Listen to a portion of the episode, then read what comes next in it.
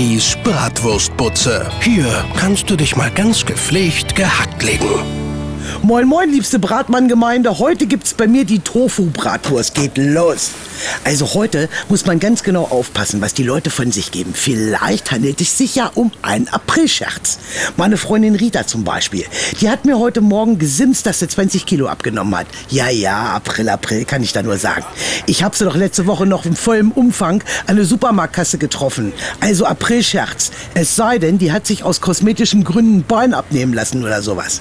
Also mein Männer hat mir heute Morgen gesagt, dass mir meine himmelblaue Bratmannschürze ganz besonders gut steht. Da hatten wir schon die erste Irreführung. Aprilscherz oder ernst gemeint? Man weiß es nicht. Kumpel Dete erzählte gerade, dass er ihn sein Auto nicht mit dem Schlüssel öffnen kann, sondern mit einem Lächeln. Wenn das stimmt, ist Dete ihn seine Karre aber hart im Nehmen. Denn wenn Dete lächelt, streiten sich seine fünf Beißerchen, wer jetzt am besten zur Geltung kommt. Als mich heute Morgen Stammkunde nach einer Tofu-Bratwurst gefragt hat, war ich mir sicher, der will mich aprilscherzmäßig so richtig abnehmen. Also war meine Antwort, klar, Tofu-Bratwurst ist ab heute mein Verkaufsschlager. Gemerkt hat er nix, Bratmann verputzt, Thema durch. Also, liebe Leute, lasst euch heute nicht ein X für ein U vormachen. Könnte nach hinten losgehen. Mein WhatsApp-Status des Tages. Guck mal, dein Hund ist gar nicht stubenrein. Er hat in deine Küche gepinkelt. Ja, ja, April, April. Stimmt, die Pfütze ist im Wohnzimmer.